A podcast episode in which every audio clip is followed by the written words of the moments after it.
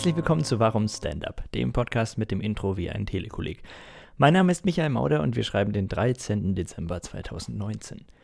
Bevor wir zu meinem heutigen Gast kommen, noch die obligatorische Werbung in eigener Sache. Äh, am Freitag, den 31. Januar, spiele ich 60 Minuten Soloprogramm im äh, 10er, Thalkirchener Straße 10 im Münchner Glockenbachviertel. Ähm, und alle Einnahmen dieses Abends werden an die Stiftung Ambulantes Kinderhospiz in München gespendet. Das heißt, äh, wenn ihr etwas Gutes tun möchtet und nicht nur mich, sondern auch noch zwei andere Comedians sehen möchtet, dann kommt gerne vorbei. Alle Infos gibt's online. Tickets sind für 10 Euro erhältlich. Ähm, wir kommen zu meinem Gast. Äh, das ist eine, eine junge Dame namens Claudia Pichler. Sie ist äh, mit ihrem eigenen Kabarett-Comedy-Soloprogramm äh, jetzt seit einigen Monaten unterwegs, ähm, beschäftigt sich aber schon seit vielen, vielen Jahren mit, äh, mit Kabarett und Comedy auch. Ähm, sie hat zum Beispiel ihre, ihre Abschlussarbeit über äh, Gerhard Polt geschrieben. Und äh, darüber haben wir gesprochen, über ihren, ihren Werdegang, warum sie sich entschieden hat zu, zu singen, obwohl sie, wie sie selbst sagt, äh, äh, obwohl das nicht ihre Stärke ist, sagen wir es mal so. ähm, äh, wir versuchen den leidigen Unterschied zwischen Kabarett und Comedy ein bisschen einzugrenzen. Und äh, noch ganz, ganz viele andere schöne Sachen. Deswegen keine großen Umschweife und viel Spaß bei meinem Gespräch mit Claudia Pichler. Ähm, ich freue mich sehr, dass du hier bist, ähm, weil wir beide äh, etwas gemeinsam haben, nämlich dass wir eine, äh, zweisprachig aufgewachsen sind. Das stimmt, ja. Ähm, wir haben beide äh, ein, ein bayerisches Elternhaus, wenn ich das richtig verstehe, oder?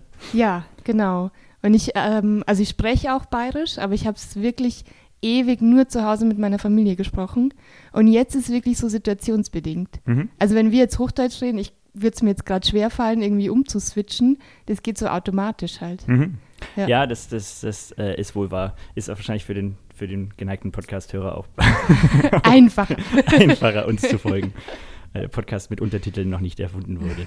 ähm, aber du äh, setzt dich äh, neuerdings auch dafür ein, für die, für die Erhaltung des bayerischen Dialekts, oder? Oh Gott, das klingt jetzt furchtbar. Nein, weil ich finde das nämlich ganz schlimm. Es gibt ja so Vereine, die das so professionell machen und äh, dir so vorschreiben wollen, was Ah so ja, okay, richtiges so. Bayerisch ist und so. Und da bin ich ganz allergisch. Mhm. Also ich bin froh, wenn jemand Dialekt redet, weil ich einfach mich freue, das zu hören und äh, mache es auch selber, nutze es auch selber gern auf der Bühne. Aber äh, ich merke schon auch, ich bekomme echt so Zuschriften, wo die Leute so schreiben, äh, die redet ja gar nicht richtig bayerisch und so. Also ich meine, Okay. das äh, ist halt auch schwierig, weil irgendwie jedes Dorf so seinen Mhm. eigenen Dialekt hat. Und ähm, ich würde mich freuen, wenn es bayerisch noch länger gibt, aber ich würde mich jetzt nicht so, ich will jetzt da nicht mich so dogmatisch dafür einsetzen. Aber wenn du sagst, äh, wenn, du würdest dich freuen, wenn es es noch länger gibt, heißt das, dass du denkst, dass es äh, sehr kurz vorm Aussterben steht.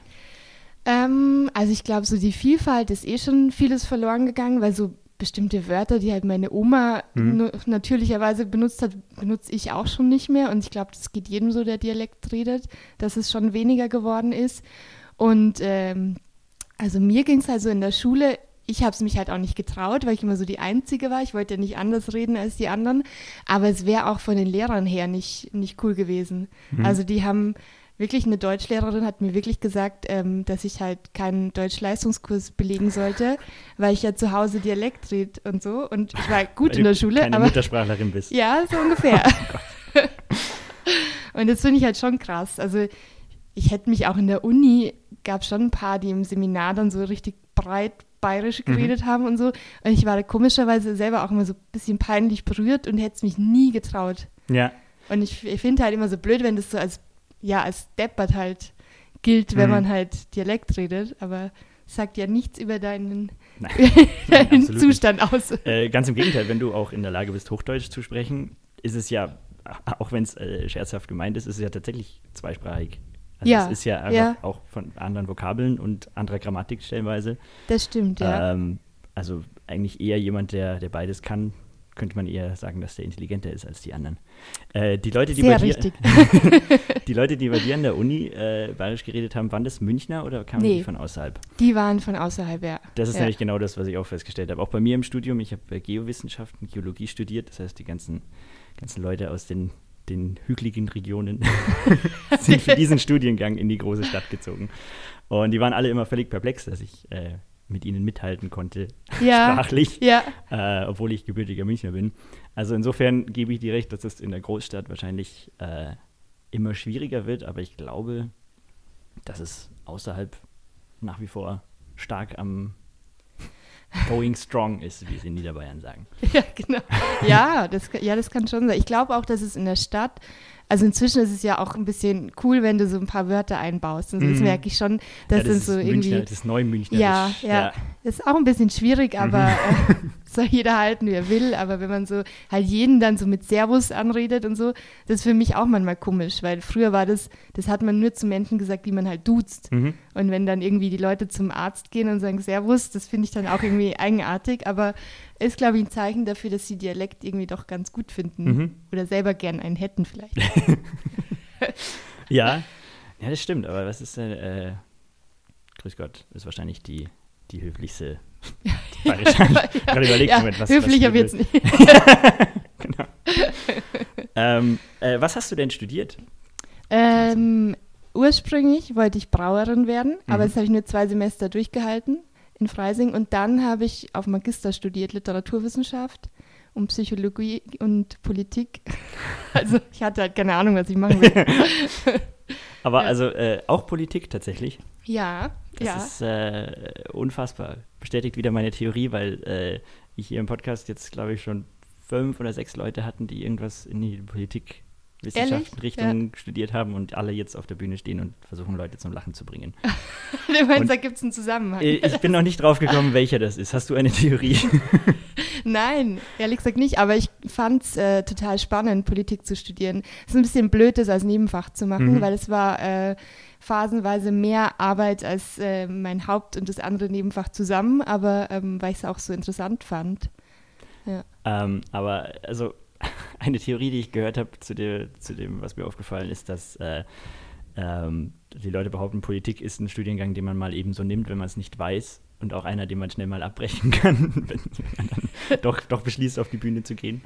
Ist das äh, eine Unterstellung? Oder?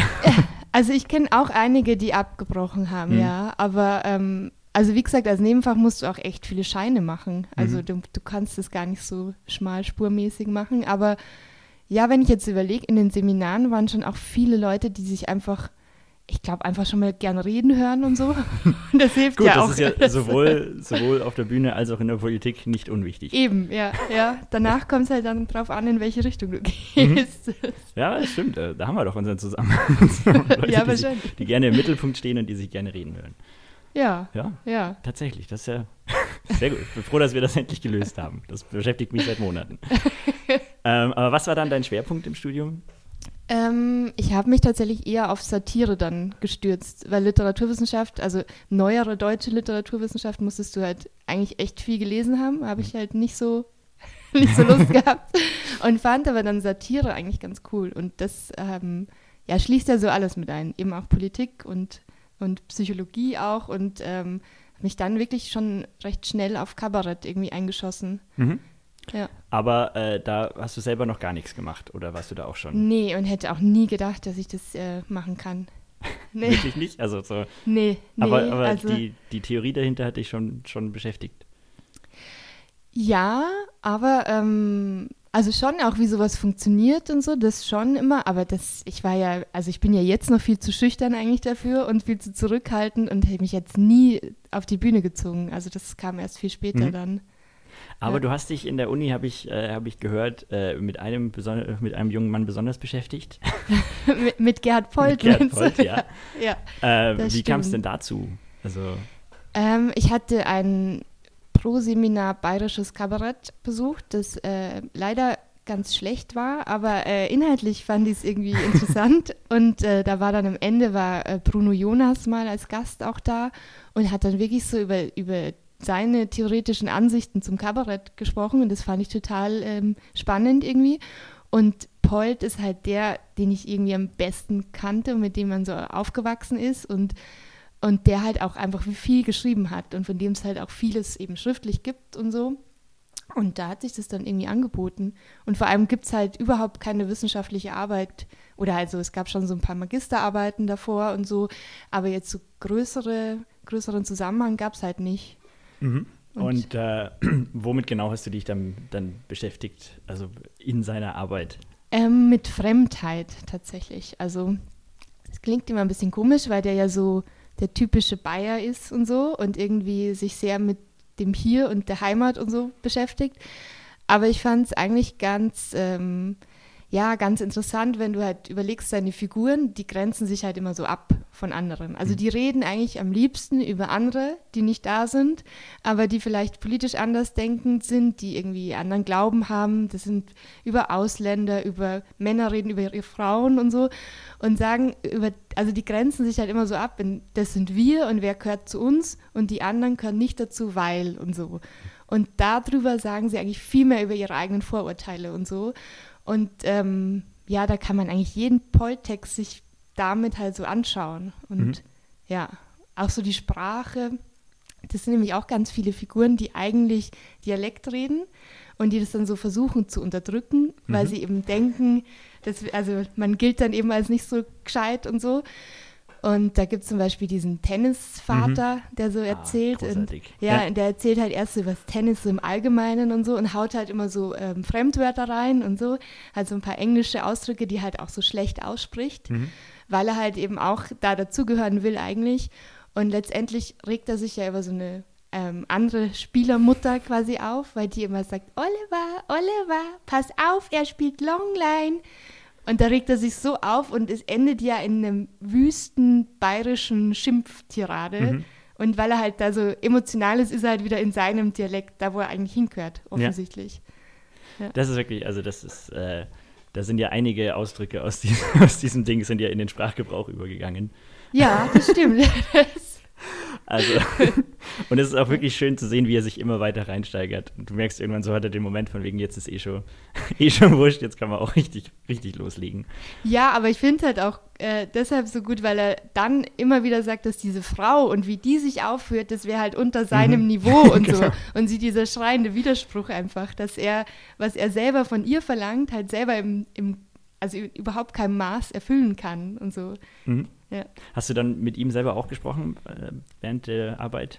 Ja, also ich hatte ihm, ich habe äh, erst meine Magisterarbeit schon geschrieben über ein Theaterstück und da habe ich, damals war noch seine Mailadresse im Internet, habe mhm. ich ihm halt geschrieben. Und dann kam halt auch die Antwort, dass ich vorbeikommen kann und so. Er würde sich da schon irgendwie mit mir unterhalten. Und dann bin ich da hingefahren und äh, er hat aber dann nicht mehr gewusst, dass wir was ausgemacht haben. War aber zum Glück dann da.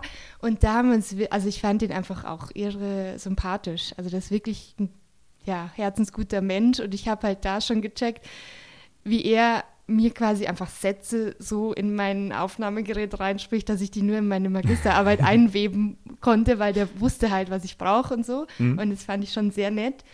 Und ähm, ich bin dann eben nach Zürich gegangen zum Kein und Aber Verlag, weil seine Sachen da alle erscheinen. Und da konnte ich dann auch schon mit ihm viel arbeiten. Mhm.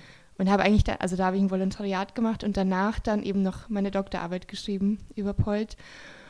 Und da habe ich schon viel mit ihm gesprochen. Aber natürlich jetzt nicht so, ähm, was hast du dir jetzt gedacht bei Meiling oder so, weil so konkret, also verstehe ich auch, kann er irgendwie nichts dazu sagen mhm. oder will auch nicht, aber so über Fremdheit und so und auch sowas wie ähm, ja, Skepsis, also, also seine Figuren, die kranken ja wirklich an einem, oft an einem falschen Maß von Skepsis. Also viele haben einfach zu viel Angst vor Dingen, die halt objektiv gar nicht wahrnehmbar sind, aber ähm, ja, und über sowas konnte ich halt gut mit ihm reden. Mhm. Das schon, ja. Ja. Das ist, ich finde das, find das super spannend. Und äh, ich finde es auch, äh, wie schon gesagt, äh, super spannend, dass du dich so theoretisch mit seiner Arbeit beschäftigt hast, aber selber nie oder bis zu dem Zeitpunkt noch nie die. Äh, hattest du in, irgendeine Form von, von Performance-Hintergrund zu dem Zeitpunkt schon? Also irgendwas, nee. irgendwas mal, wirklich gar nichts? Nee, aber ich habe einmal dann gemerkt, dass ich das, das also ich habe das auch überhaupt nicht dran gedacht, dass ich das machen könnte, aber ähm, ich dürfte dann mal ein Buch herausgeben. Und da war so eine Buchpräsentation dann, das war irgendwie im Augustiner in München vor 300 geladenen Leute. Und das war halt so ähm, über die Biermüsselblasen, also über so eine urbayerische Musikkabarettgruppe. Und dann war halt wirklich so viele von der Szene auch da. Also da war, habe ich Dieter Hildebrand das erste Mal gesehen oder Fredel Fesel, also irgendwie so diese alten bayerischen, äh, ja, meine Vorbilder oder meine, eigentlich die Sachen, die ich halt angehört habe auch und so. Und, ähm, und da durfte ich dann als Herausgeberin quasi auch ein paar Worte sagen, und war nicht gut vorbereitet und bin einfach auf die Bühne und habe dann da, also auch nicht lang, aber ein paar Minuten, halt was über das Buch erzählt. Und die Leute haben sich amüsiert, also weil es wahrscheinlich so unbedarft war und einfach drauf los und weil die das irgendwie ganz charmant fanden und so.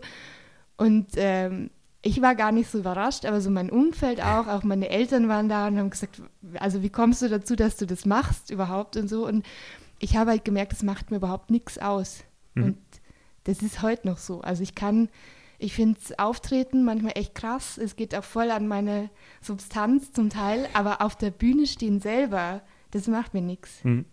Ja, ja das, das, das kenne ich auch. Das ist aber, ich, mich freut das immer, wenn, wenn äh, ich Leute dann, dann treffe oder neu kennenlerne äh, und die dann ein Bild von mir haben und mich dann auf der Bühne sehen und ihr Bild nochmal überarbeiten müssen, scheinbar. Ja, ja. ist, äh, kennst du das auch? Ja, das stimmt. Und ja, ja, ich weiß auch, was du meinst. Also das, ähm, das stimmt. Und ich bin manchmal erstaunt, weil ich gerade so in der Stand-up-Szene eher auch den, den anderen Fall kenne. Also mhm. das so, ich meine, es sind ja mehr Jungs, also dass es so Typen, ja. dass es da Typen gibt, die einfach davor Riesenklappe und danach auch, aber auf der Bühne dann so verschüchtert dastehen und so. Also ich finde, da ist, finde ich die anders, äh, die Kombi andersrum irgendwie besser. Mhm. ja, das stimmt. Äh, ja, das, wenn man darüber nachdenkt, ja, dann gibt es äh, diese Fälle, ja. also in Ausnahmen. ja, genau. ähm, ja, aber wie, wie, wie bist du dann äh, letztendlich doch dazu gekommen, auf der Bühne zu stehen? Also du hast ja nicht solo angefangen, oder? Nee, in der Gruppe, also mit den drei Haxen, mhm. was auch, äh, der Name ist halt auch von Polt äh, aus einer Nummer genommen einfach. Und äh, ich arbeite halt jetzt schon seit einigen Jahren in der Agentur Well, also bei Michael Well, der eben auch Teil der Biermüsselblasen war und, und immer noch ähm, Musik macht mit, mit seinen Brüdern und so.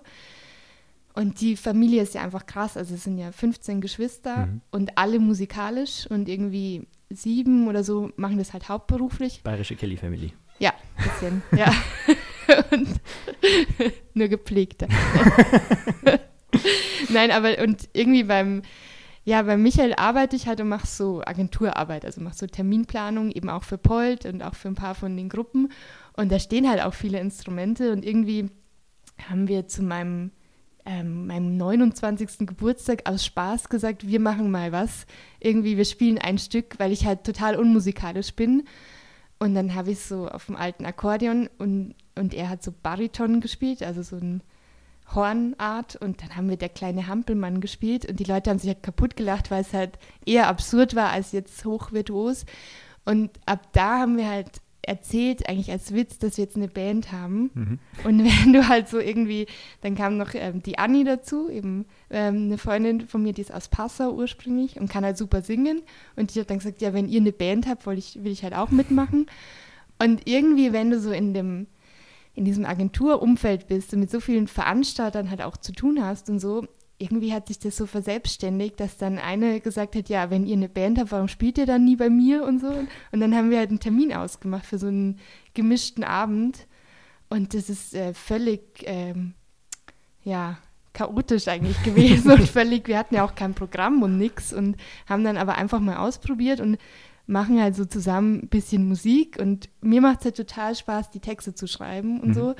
Und dann habe ich halt auch angefangen, weil ich halt jetzt musikalisch nicht so brillieren kann, einfach die Ansagen zu machen und habe halt da auch gemerkt, dass es voll gut funktioniert. Also für mich, aber auch fürs Publikum und so. Und ähm, ja, ich glaube, da waren wir schon so zwei, drei Jahre dann unterwegs. Also unterwegs ist auch übertrieben, weil wir vielleicht 15 Termine im Jahr schaffen mhm. und so, weil wir so unterschiedliche Leben auch führen. Aber dann dachte ich mir, also eigentlich macht es mir zu viel Spaß, um das, äh, also ich wollte halt mehr machen, aber in der Konstellation schaffen wir es halt nicht. Und dann dachte ich ja dann halt vielleicht solo. aber ihr habt dann sofort, äh, auch wenn nur, nur scherzhaft ihr angefragt wurde, dann äh, sofort ein abendfüllendes Programm auf die Beine gestellt. Äh, relativ sofort. Also wir haben, glaube ich, zwei, eigentlich nur zwei gemischte Abende gespielt, wo man so 20 Minuten mhm. gebraucht mhm. hat. Und dann, ich glaube, noch einen halben. Und dann, zwei, drei Monate später, ging es los, ja. Okay, aber ist das äh, dann eher ein Konzert, wo ihr euch von Lied zu Lied hangelt oder ist das ein, ein durchgeplantes Programm? Also wir haben natürlich viel profitiert davon, dass der Michael einfach ein Repertoire hat an so, ja, auch so Couplets und so. Also da haben wir einfach traditionelle Sachen zum Teil genommen. Dann hat jeder von uns irgendwie ein Gedicht in irgendeiner Art geschrieben und eingebracht und so. Und dann haben wir selber halt ähm, getextet und vertont. Und das ist wirklich so Stückwerk gewesen am Anfang. Mhm. Und dann, äh, aber, äh, also ihr habt dann jetzt zwei, drei Jahre, 15 Auftritte im Jahr gespielt. Ja, was eigentlich auch viel zu wenig ist, weil du stirbst halt dann jedes Mal davor, mhm. wenn du es zu selten das, machst. Das, das, kann ich mir gut vorstellen. Ja. Ähm, was ist da so die, die, also was würdest du als die Zielgruppe bezeichnen für das, für die drei Haxen? Das ist eher tatsächlich älteres Kabarettpublikum. Also nicht Kabarett ähm, im politischen, also politisches Kabarett, aber es gibt so, wir spielen halt viel so bei so Kleinkunstvereinen oder so oder irgendwie so, ja, so traditionelle Kleinkunstbühnen. Und die haben noch Stammpublikum und da gibt es ja ganz viel in Bayern auch.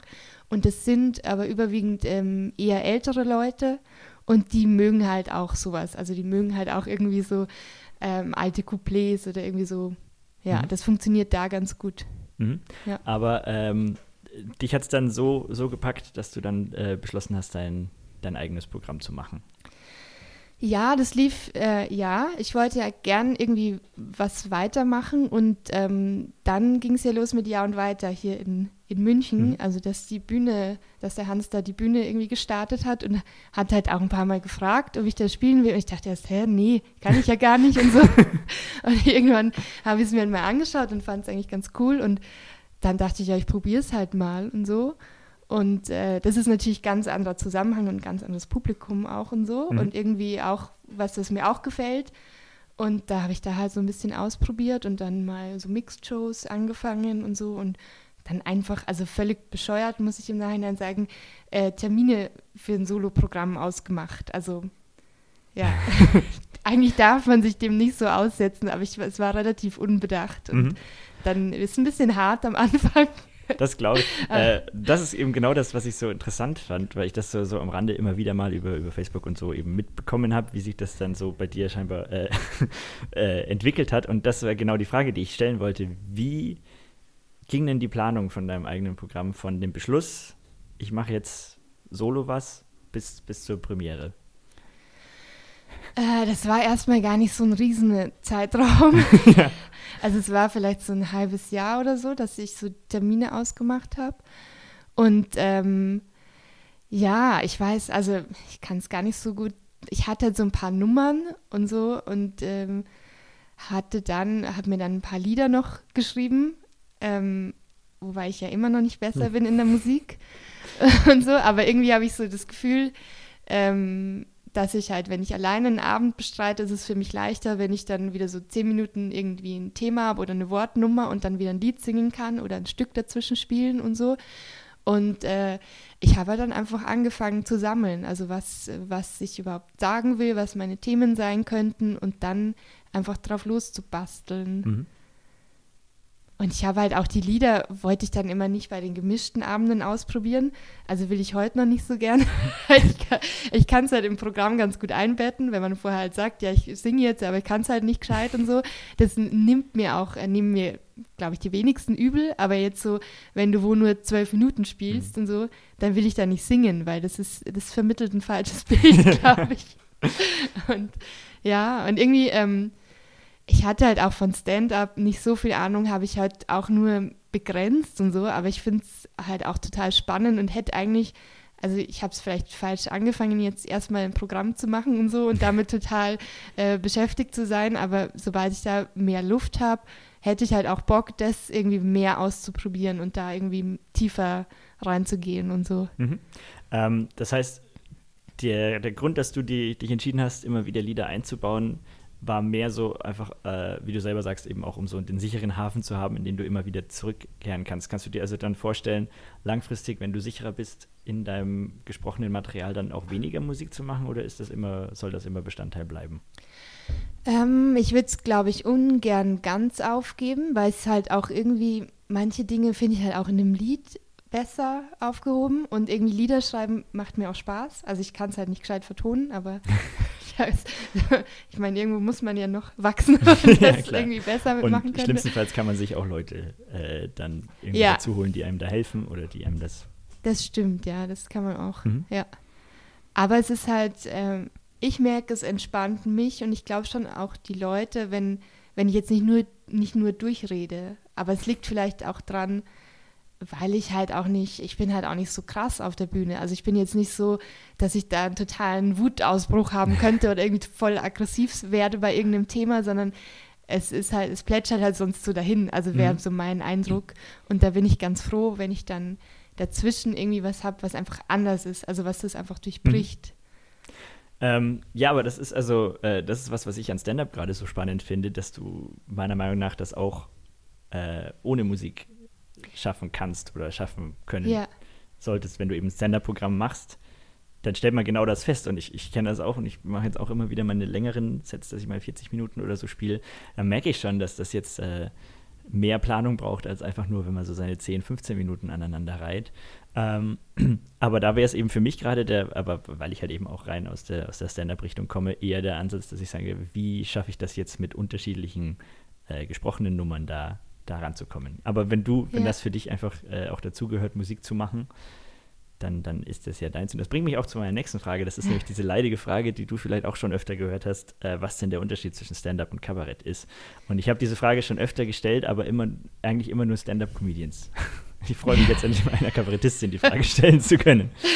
ja ich finde es voll schwierig. Ja, es ist ein Also- fließender Übergang, das kann man auf jeden Fall sagen. Der ist auf jeden Fall und ich fühle mich auch schon unwohl mit äh, der Bezeichnung Kabarettistin. okay, okay, Aber- sehr gut. äh, ich mache eigentlich für mich immer den Unterschied, ähm, ja, eigentlich, also für mich hängt so viel vom Veranstaltungsort ab. Also wie gesagt, diese, diese alt eingesessenen Kleinkunstbühnen, die wären eigentlich super auch für Stand-up, also Mhm. zum Teil, weil die ja so eng und kompakt sind und so und du hast halt eine richtige Bühnensituation und so.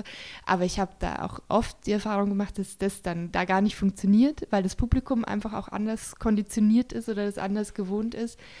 Aber jetzt so, also ich tue mir echt schwer mit der, mit der Abgrenzung. Mhm. Ja, also ja, ich, also, ähm, aber wie gesagt, ich finde Kabarett ist ja auch schon so eine, ist ja inzwischen nur noch so eine Hülse oder also ich kann mir da, ich könnte jetzt auch keine Definition sagen, weil weil es für mich halt auch mit der Wirklichkeit irgendwie nicht mehr so übereinstimmt.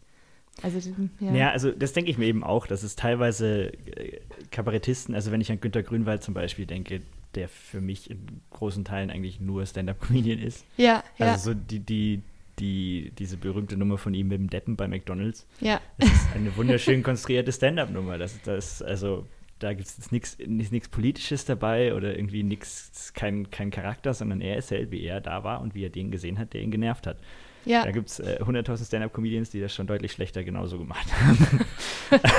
ähm, und dann gibt es halt auch irgendwie Leute, die, die sich als Stand-Upper bezeichnen, aber halt eben auch einfach dann irgendwie über die CSU sprechen und so weiter. Und deswegen, äh, wie ich vorher schon gesagt habe, das ist eine, eine leidige Frage und es sind, äh, es gibt Leute, die man schon, glaube ich, ganz klar als Kabarettisten bezeichnen kann, wenn die sich eine Perücke aufsetzen und äh, dann äh, eben, ja, Lieder über die CSU singen. Ja, und wenn es halt auch, also was ich ja gar nicht so leiden kann, ist ja so diese zu arge mora moralische Botschaft, Mhm. wenn es so mit dem Zeigefinger irgendwie von der Bühne kommt, das packe ich halt nicht. Das ist vielleicht eher auch Kabarett, aber, Mhm. aber ja. Ja, aber das ist auch wieder was, was man auch im Stand-up findet. Also, ähm, aber da im besten Falle sehr subtil. Mhm. Ich denke mir immer so, es gibt Comedians, wo du äh, zwei Stunden lang drüber gelacht hast und dann beim Nachhausefahren über eine Sache nachdenkst, über die du noch nie vorher nachgedacht hast. Und bist dann quasi so äh, Ja. infiltriert worden mit einem, einem Gedanken oder einer Idee, äh, ohne dass du es gemerkt hast, weil du gerade mit Lachen beschäftigt warst.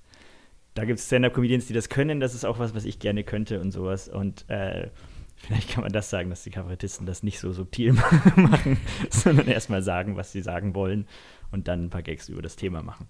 Ja, oder auch erstmal einfach viel zu viel erklären müssen unter Umständen. Also ich finde, so politisches Kabarett gibt es halt deshalb auch immer weniger, weil du immer, du hast halt unterschiedliche Leute vor dir sitzen und du weißt halt nicht, ähm, auf welchem Stand die alle sind. Und wenn du dann irgendwas erst so groß erklären musst und so, das ist halt dann auch irgendwann nicht mehr unterhaltsam, sondern eher anstrengend. Ja. Ja, das ist, das ist ein guter Punkt. Und auch äh, die politische Landschaft ist, äh, ist ja immer, immer trauriger äh, in sich selbst. Das ist auch, auch wieder was, was, was äh, mir bei, auch oft bei Kabarett auffällt, was ich mir denke, die Leute gehen jetzt am Abend irgendwo auf eine Kleinkunstveranstaltung, weil sie einmal nicht an die große böse Welt da draußen denken wollen. Und dann kommt der Kabarettist und erinnert sie zwar ansatzweise lustig, aber ja. dann doch wieder nur an die große böse Welt da draußen. Und das ist eben genau das Gegenteil von dem, was, was mein Anspruch wäre. Ich will den Leuten einen schönen Abend bieten, dass sie sich da mal nicht damit auseinandersetzen müssen.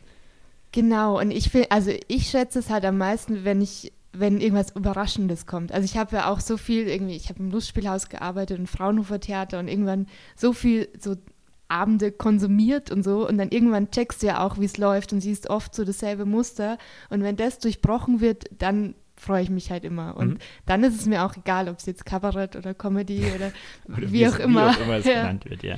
Aber, ähm. aber was ich mich auch frage und äh, ist auch Dialekt ein Kriterium? Ich fürchte fast, ja. Schon geil. Ja, also ich glaube, ja. Stand-up muss überall exakt gleich funktionieren. Ja. Ich glaube, Stand-up darf keine regionale Einschränkung haben. Würde ich jetzt mal behaupten. Ja. ja, äh. es ist, ja, das ist schon ein interessanter Punkt, weil irgendwie ähm, fühle ich mich auf der Bühne mit bayerisch wohler, warum auch immer. Also wahrscheinlich, weil ich es halt einfach so immer gemacht habe. Mhm. Ähm, aber das ist halt, wenn ich das bei, bei einer Open Mic mache, merke ich sofort, es sind die ersten Lacher, weil ich halt bayerisch mhm. rede. Und nicht das, also das wäre halt mein Wunsch, aber das gibt es halt so nicht, glaube ich, dass du es halt auch im Dialekt machen kannst, aber es geht um die Sache. Und das ist, glaube ich, immer, also meistens thematisiert man es ja dann selber oder sagt dann bewusst irgendwelche saublöden bayerischen Begriffe, weil es mhm. halt lustig ist aber es ist äh, nie davon gelöst. Also es ist schon, ja. spielt immer eine Rolle. Ja. Ja, ähm, aber das ist auch die Frage, ob dann, also zumindest bei den Open Mics, ähm, ist es, glaube ich, würde ich jetzt behaupten, besser, wenn du zwar bayerisch sprichst, aber es nicht thematisierst. Ja. Sondern einfach, du, du bist ja, das ist ja das Schöne am Stand-up und das vielleicht auch mal noch eine Unterscheidung zum Kabarett, dass du einfach möglichst wenig Distanz zwischen dir als, als echten Menschen und dir auf der Bühne hast. Äh, und wenn du einfach äh, dich als echter Mensch am wohlsten fühlst, wenn du bayerisch sprichst, dann sprichst du bayerisch. Aber wenn du jetzt fünf Minuten damit beschäftigt bist, zu sagen, wie bayerisch sprechende Menschen anders sind als äh, die Studenten, die jetzt hier vor dir sitzen, ist das letztendlich äh, wie der, Comedian mit türkischen Eltern, der sagt, warum Türken anders sind als ja. Deutsche. Ja, was auch auf Dauer auch irgendwie langweilig. Ja, also, so, also äh, ich glaube, dass es schon geht, äh, auch Stand-up auf Bayerisch zu machen, aber nur wenn du es nicht thematisierst, würde ich jetzt mal behaupten. Mhm.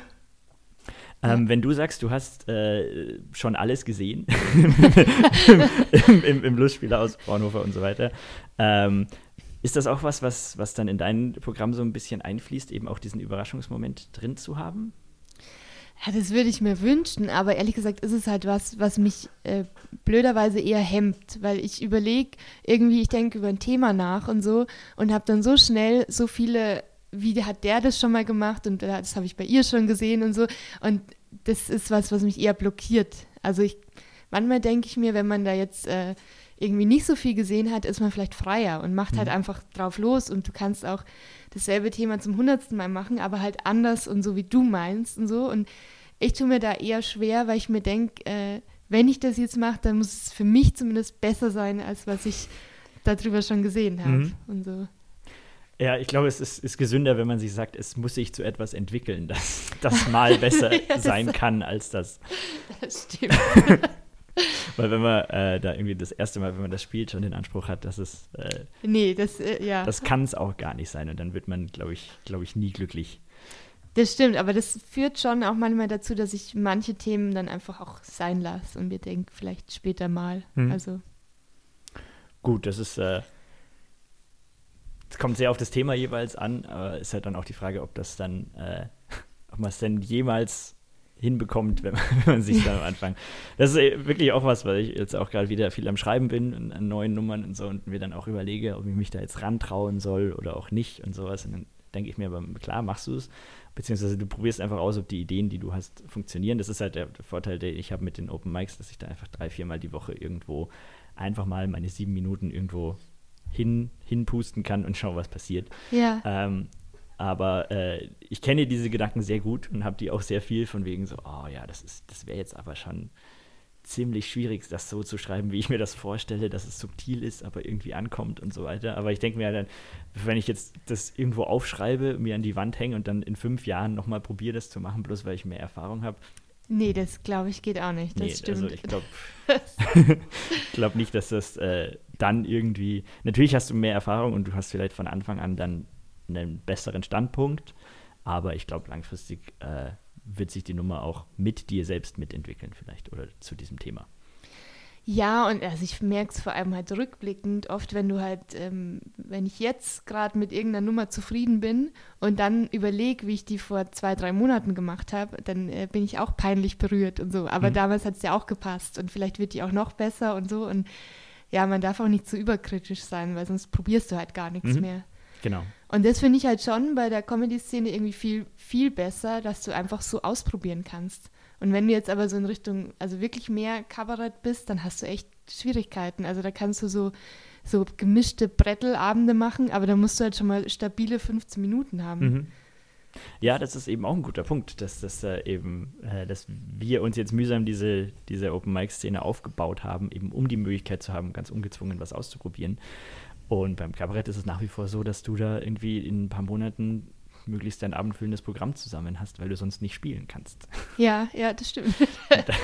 das finde ich ja sehr seltsam. Aber du bist immer herzlich eingeladen, auf die, auf, also auf meinem auf jeden Fall. Und ich könnte mir nicht vorstellen, dass das bei den anderen anders ist. Ja, vielen Dank. Ja, ich habe es auch äh, schon so oft wieder vorgehabt. Aber ähm, wie gesagt, das andere ist mir jetzt irgendwie so in, in die Quere gekommen und hat mich sehr beschäftigt. Aber ähm, ja, weil ich das eben so cool finde, dass man das so spontan auch machen mhm. kann. Mhm.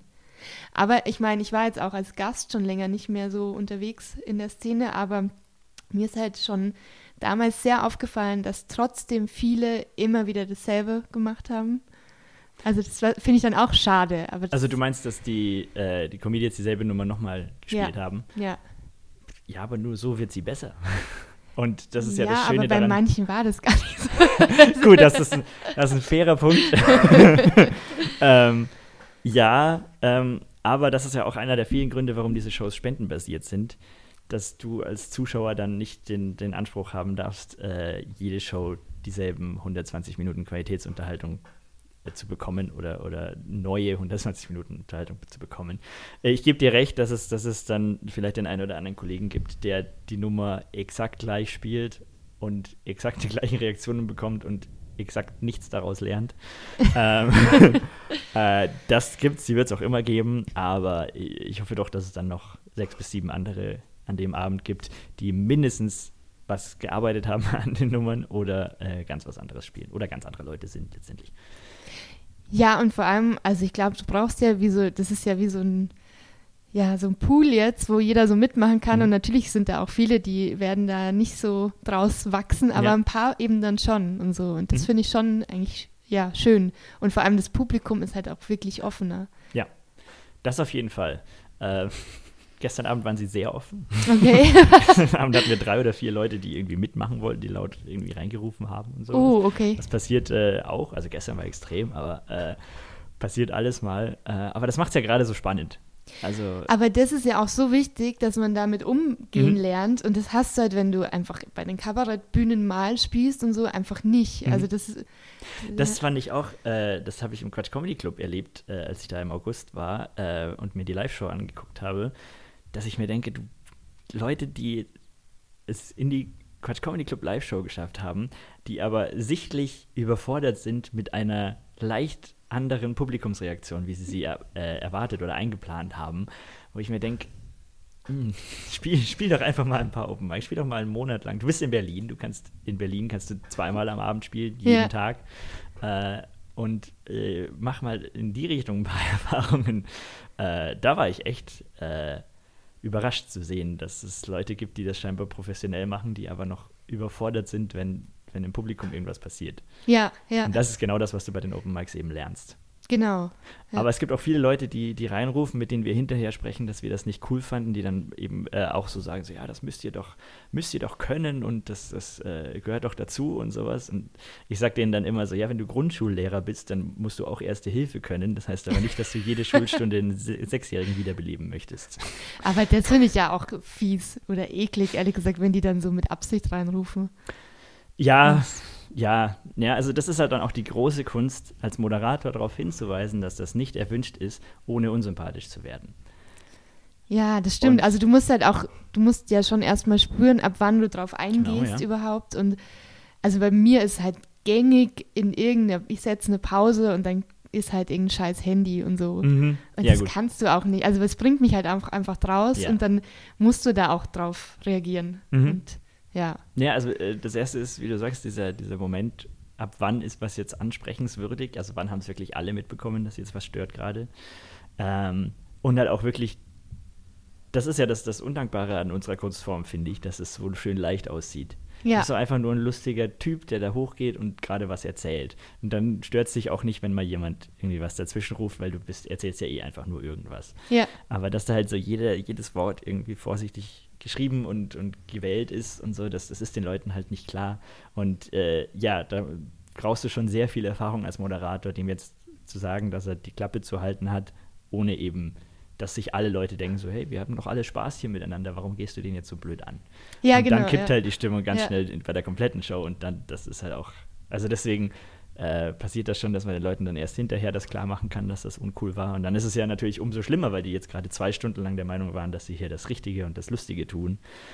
Und, oh nee, das war gestern wieder. oh sorry, ich muss gerade ein bisschen ablassen. Aber ja. äh, ich wollte noch eine Frage zu deinem Programm stellen, und zwar, ähm, wie du auf den Titel gekommen bist. Den finde ich nämlich sehr interessant. Nicht blöd für eine Frau. Mhm. ja, das war, ähm, also wahrscheinlich ist es äh, schon schwierig genug, wenn man auf einer Stand-up-Bühne bayerisch redet und das nicht thematisiert, aber auf einer Kabarettbühne als Frau zu stehen und das nicht zu thematisieren, finde ich auch irgendwie schwierig, mhm. weil es äh, irgendwie so auf der Hand liegt oder ich weiß auch nicht. Ähm, und dieses, ja, ich halt war so in einer Phase, wo ich so das Gefühl hatte, ich muss mit vielen Menschen arbeiten und die sind halt im Kulturbereich gerne ältere Männer und so. Und ich habe studiert, ich habe promoviert, aber ich muss mich halt jedes Mal wieder neu beweisen, weil ich halt auch nicht so nach, nach vorn bin oder so äh, irgendwie so voll Power überall dastehe und so. Und dieses ständig unterschätzt werden und auch so, und ja, und diesen Satz habe ich in Abwandlung halt einfach auch zu oft gehört. So, ah, das hat sie ja gar nicht schlecht gemacht für eine Frau und so. Und dieser Nachsatz macht halt alles kaputt mhm. einfach. Also das ist ja. so, dann sag lieber nix und, ja. und so. Und das hat mich halt, ähm, das hat mich da genervt. Und dann, äh, ja, man muss, also ich wusste ja nicht so genau, was inhaltlich alles reinkommt, deshalb musste ich ja auch einen möglichst offenen Titel wählen. Und ähm, ich merke aber schon auch, dass es auch Themen sind, die ganz gut ankommen, aber vielleicht auch eher bei den Frauen. Also mhm. so, ja. Ist das auch eher deine Zielgruppe dann? Nee, um Gottes Willen. Also, nee. Wie würdest du die beschreiben? Ähm, für mich ist immer dann am besten, wenn es wirklich gut durchgemischt ist, also vom Alter her, also Männer, Frauen eh. Ähm, aber ja, das kommt eben ganz auf dem Ort auch an. Also ich hatte auch in München schon unterschiedlichste Locations und damit unterschiedliches Publikum und ähm, am lustigsten ist es für mich wirklich, wenn ich so von äh, ja 20 bis, ja, die sind schon bis 70 oder so. Also wenn es wirklich gemischt ist. Aber da muss man natürlich auch aufpassen. Also manche Sachen kommen halt dann einfach bei manchen Leuten nicht an, weil sie es halt dann nicht verstehen und so. Und da muss ich mich, glaube ich, auch noch besser zurechtfinden oder ja, ich würde auch gern mm, in der Hinsicht spontaner sein können, also je nach Publikum. Also wenn ich wie jetzt letztens in der Stadtbibliothek spiele und es sind halt überwiegend ältere Menschen, die jetzt auch ähm, ja, so von Facebook nicht mal irgendwie Ahnung mhm. haben und so, dann tue ich mir halt schwer. Ich kann jetzt noch nicht so viel anpassen, aber wäre da gern flexibler noch. Ja. Aber, ja, das aber. ist auch, also man, das Anpassen ist, ist äh, eine große Kunst, glaube ich, aber auch die Frage, inwieweit man das machen sollte. Also ob du dich jetzt an die Leute anpasst, die jetzt am Anfang kommen, oder ob du so lange dein Ding machst, bis die Leute kommen, die du ansprechen möchtest. Ja, das wäre natürlich das, äh, das Aber klar, Ziel wenn du eher, jetzt ja. da äh, in den Raum guckst und du siehst 160 plus Menschen vor dir sitzen, dann hilft dir der Gedanke von, ich mache das jetzt so lange so, bis ich 25-Jährige im Publikum habe, bringt dir in dem Moment relativ wenig. Nee, vor allem wird es dann ein richtig anstrengender Abend auch für Ja. dich. Also wenn du das Gefühl hast, du wirst nicht verstanden und so, das ist echt hart. Also ich hatte schon auch manchmal das Gefühl, ich eck gerade voll an, aber da bin ich auch sehr sensibel, was das angeht. Und da habe ich dann am Anfang auch immer so ein bisschen das rausgenommen oder nicht so böse gesagt oder so.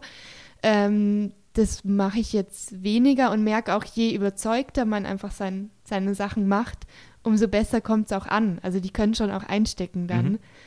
Ähm, aber das, wenn du halt so einen äh, Abend hast, wo manchmal läuft es so von Anfang an. Du kommst raus und du spürst ja sofort, ob das jetzt gut wird oder ob das heute anstrengend Mhm. wird und so. Und wenn du eh schon so ein bisschen Vorbehalt spürst und so, dann ist es echt schwer, wenn man jetzt nicht so wahnsinnig viel Bühnenerfahrung hat, sich dem so auszusetzen. Also da verstehe ich jeden, der dann irgendwie so ein bisschen den einfacheren Weg geht, zumindest für diesen Abend Mhm. und sich dann vielleicht überlegt, okay, wie ist mein Titel, wie ist mein, wie sind meine Fotos, wie ist meine Programmbeschreibung, also spreche ich vielleicht einfach da die falschen Leute an. Ähm, das spielt halt auch alles eine Rolle. Mhm. Äh, ich war ja jetzt ein Jahr lang als, als Tourbegleiter für einen, für einen Kabarettisten auch unterwegs und ähm, da haben wir festgestellt, dass es einfach sehr viel Abo-Publikum gibt. Einfach Leute, die in dieses Theater gehen, weil es Licht angeht. Ja, und ich glaube, äh, für die Leute kann es halt auch irgendwie, äh, die werden halt immer da sein.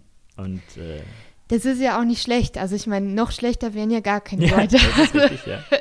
Also ich bin ja eh überrascht, auch dass äh, immer Leute da sind und so. Und ich freue mich immer, wenn es gemischter ist dann. Mhm. Aber ähm, ja, also Abo-Publikum ist halt Wahnsinn. Da kannst halt echt, also wenn die das Abo wegen jemand ganz anderem gekauft haben und so, dann Ja. muss, müssen wir da alle durch an dem Abend. genau, dann hat, hat keiner Spaß. Aber vielleicht kannst du dir dann schon ein paar auch erspielen, die dann trotzdem auch wiederkommen Mhm. würden und so. Und ähm, ja, du musst halt, ich meine, man kennt mich ja nicht und die Leute kommen, weil, ihnen, weil sie irgendwas anspricht. Und das kann sich aber als völlige Fehlinterpretation Ja. herausstellen. Und die merken, also es ist ja nicht mein Publikum, das muss ich mir erst erspielen. Mhm. Aber es ist natürlich schöner, wenn du so ein, ja, so ein paar Leute da sitzen hast und daraus kannst du dir ein paar rausziehen, die dann nicht da bleiben und so. als jetzt bei, ja, bei anderen, die einfach echt so kämpfen müssen, dass sie überhaupt Termine kriegen und dann auch äh, Leute kriegen. Hm. Ja, gut, das, das ist, äh, ja, es ist immer, immer undankbar, aber ich glaube, dass, dass da müssen, müssen alle irgendwie durch, durch so Abende, wo du halt auch mal merkst, okay, jetzt ist halt gerade irgendwie nicht wirklich der Funke übergesprungen, aber ähm, das sind die Geschichten, die man dann bei Markus Lanz erzählen kann später. Ah ja, ist, ist das so ein Ziel von dir? Ja, das war Später mal Ziel. meine Vision. genau. Irgendwann, wenn er bei mir in meiner Talkshow zu Gast ist. ja, eher so, schau. Das klingt schon besser. Ähm, du machst ja auch einen äh, gewissermaßen einen Interview-Podcast. Ja, ja. Hast du den als Interview-Podcast geplant? Oder also äh, vielleicht kannst du mal kurz erklären, was so das, das Konzept und die Idee hinter deinem Podcast Ähm, also der heißt ja Aufgeschnappt und äh, der spielt eigentlich, also ich wollte ursprünglich zwölf Folgen machen und in jeder Folge irgendwie ein Thema behandeln und es sollte schon so mit Bayern, mit München, mit mir zu tun haben. Eigentlich auch ein bisschen eben mit Dialekt oder was ich, ja, so diese ganzen furchtbaren äh, Vorurteile, die es halt so gegen Bayern gibt, eben die auch die Bayern eben selber so vor sich hertragen, das finde ich ein bisschen schlimm. Also so diese ganz traditionsbewussten, die halt dann sagen, ja, wenn man keine gescheite Tracht dann hat, dann darf man Mhm. nicht ins Bierzelt und so. Das hasse ich halt sowas. Und ich würde mir halt wünschen, dass der auch mein persönlicher Umgang mit Dialekt unverkrampfter ist. Und war, deshalb war so mein Ziel, ich treffe einfach Leute, die ich cool finde, mit denen ich gern reden will und die überwiegend Dialekt reden, aber auch es waren ein paar äh, Auswärtige auch dabei und so. Und dann, äh, dann redet man halt mal und schaut, was dabei rauskommt. Also es war jetzt gar nicht so viel mehr Konzept dahinter, aber ähm, ja, der Versuch, immer so ein bisschen ein Thema einzufangen und so. Mhm. Ähm, und ist das auch, also du, du hast dich jetzt entschlossen, den äh, nicht für eine Staffel von zwölf Folgen zu machen, sondern jetzt ab sofort regelmäßig. Ähm, Bleibt da der Gedanke von dem einen Thema oder gehst du da ein bisschen weg davon? Mm, nee, das wäre schon eigentlich das Ziel, weil sonst, also ich kann, ich meine, ich kann ja auch irgendjemand treffen und wir ratschen einfach so ins Blaue, aber das Mhm. wäre auch ein bisschen, auch für mich, glaube ich, ein bisschen komisch. Ähm, aber ich will eigentlich schon immer so ein, ein Thema oder irgendwie eine Frage oder einfach halt, ja, interessante Gäste halt auch Mhm. treffen. Das ja. Und ich merke schon, also es gibt nicht so viele auf Bayerisch und ich merke schon, dass ich da auch sehr viele sehr nette Rückmeldungen bekomme. Ähm, einfach von Leuten, die das gern hören und so. Und das, äh, ja, macht halt dann schon auch Spaß. Ja, da macht Darum geht es ja dann letztendlich auch, dass den Leuten das, das gefällt und dass du das, dass du das auch merkst. Ähm, ja, wir kommen schon langsam zu meiner äh, traditionellen Abschlussfrage, die mich bei dir sehr interessiert. ähm, und zwar, du bist jetzt, äh, wie, wie oft hast du das dein, dein Programm schon gespielt jetzt? Mm, 21 Mal. 21 Mal. Also Solo, ja. Sehr gut. Ähm, und äh, was ist denn dein, dein kurz-, mittel- und langfristiger äh, Karriereplan, wenn man das so nennen kann? Bist, du, Mm. bist du noch in der Ag- Agentur aktuell? Ja, und da will ich auch bleiben. Also das ist so mein, äh, mein bisschen Bürojob, den ich Mhm. halt auch ganz gern mag. Und das ist so Teilzeit angestellt. Das gibt mir auch ein bisschen Sicherheit.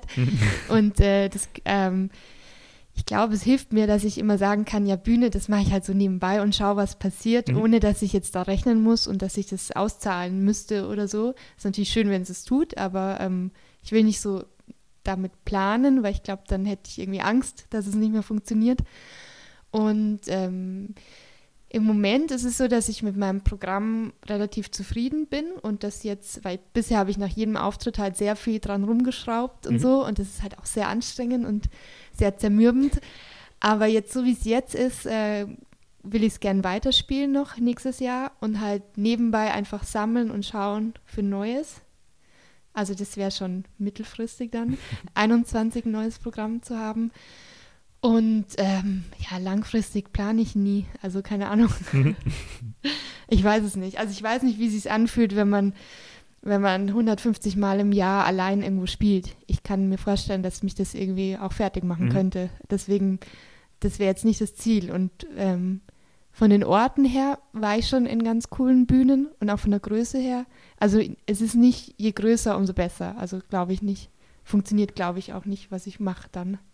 Okay, also äh, du meinst dann so quasi von der, von der Energie im Raum würdest du in der Olympiahalle nicht funktionieren. Nee, ich würde es mal machen fürs Geld, aber. nee, aber es sind ja auch, also da würde ich ja auch als Gast nicht gern hingehen. Also das, Ja, Nee. gemütlicher Kabarett. Aber Zirkus Krone? äh, nein. Auch nicht? nee, nee, nee. Aber das ist doch, das ist doch eine Kabarett-Location. ja gut, aber das ist genau das, was du meinst wahrscheinlich, oder? Das ist einfach zu, zu groß. Äh, das ist aber eine interessante Frage dann. Was ist so der, äh, der Ort, wo die meisten Leute reingehen, wo du dir vorstellen kannst, dass dein, dein, dein Programm funktioniert? Mm, Also ich hatte jetzt bei diesen 21 Terminen hatte ich, glaube ich, zweimal, also einmal waren es 180, einmal 170 und es war schon echt viel, aber das war schön. Mhm. Also das, das kann ruhig auch öfter mal passieren, aber so, ähm, ja, recht viel größer ist man halt echt einfach weit weg von den Leuten. Mhm. Und die reagieren halt auch äh, so langsamer. Also wahrscheinlich, das ist ja auch alles Übungssache, aber ich dürfte jetzt bei so einer Benefiz-Matinee im Volkstheater spielen und ich weiß gar nicht, wie viel reingehen, aber sehr viele. Also für mich 500, sowas? Ich weiß es nicht. Ja. wahrscheinlich ja. Ja, aber eben ein paar hundert und Mhm. so und das war, ist auch schön gebaut und so und du hast schon das Gefühl, die hören auch alle zu und es funktioniert trotzdem. Also das fand ich irgendwie auch interessant, aber es ist schon grenzwertig groß dann. Also Ja. das, ähm, nee. Ja, das ist wirklich, ich habe in, in, in Trier im Mai, äh, durfte ich auch für 600 Leute, also 10 Minuten spielen. Es ist ganz was anderes. Das ist auch was, äh, wie, wie auch irgendwie mal so eine Dreiviertelstunde oder einfach länger zu spielen, ist auch vor sehr vielen Leuten zu spielen nochmal was, was man komplett neu lernen muss, glaube ich. Ja, ja. Also wie du, wie du eben sagst. Aber ich glaube, dass dein neues Programm 2021 auch im Zirkus Krone funktionieren kann. Ja, aber das Schöne ist doch, wenn man das dann absagt. Wenn man sagt, nee, so. dann, nein, das möchte ich nicht. Jetzt ist er schon voll, dann Ja. mach mal. Ich spiele lieber zwei Wochen, was weiß ich. Aber in München gibt es auch keine gescheiten, äh, ich hätte jetzt keine Zielbühne in München, muss ich ehrlicherweise zugeben.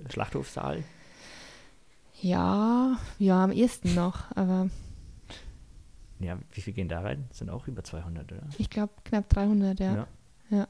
Na gut, nehme ich den. Wenn es sein muss. Nee, aber der ist ja wirklich, also da sind die ja auch auf, äh, auf so, so Bierbänken und so relativ dicht gedrängt. Also ich glaube, dass da auch, äh, wenn der wirklich gestopft voll ist, dann auch äh, dementsprechend die Energie von kleinen Räumen aufkommt, weil man eben äh, nebeneinander sitzt. Das ist ja auch immer das, was wir bei dem Open Mics schauen, dass es möglichst dunkel ist im Zuschauerraum und Ja. dass die Leute zwar nah beieinander sitzen, aber sich nicht sehen können, ja, weil man dann immer schnell drauf kommt, sich jetzt irgendwie unterhalten zu müssen darüber, dass oder so.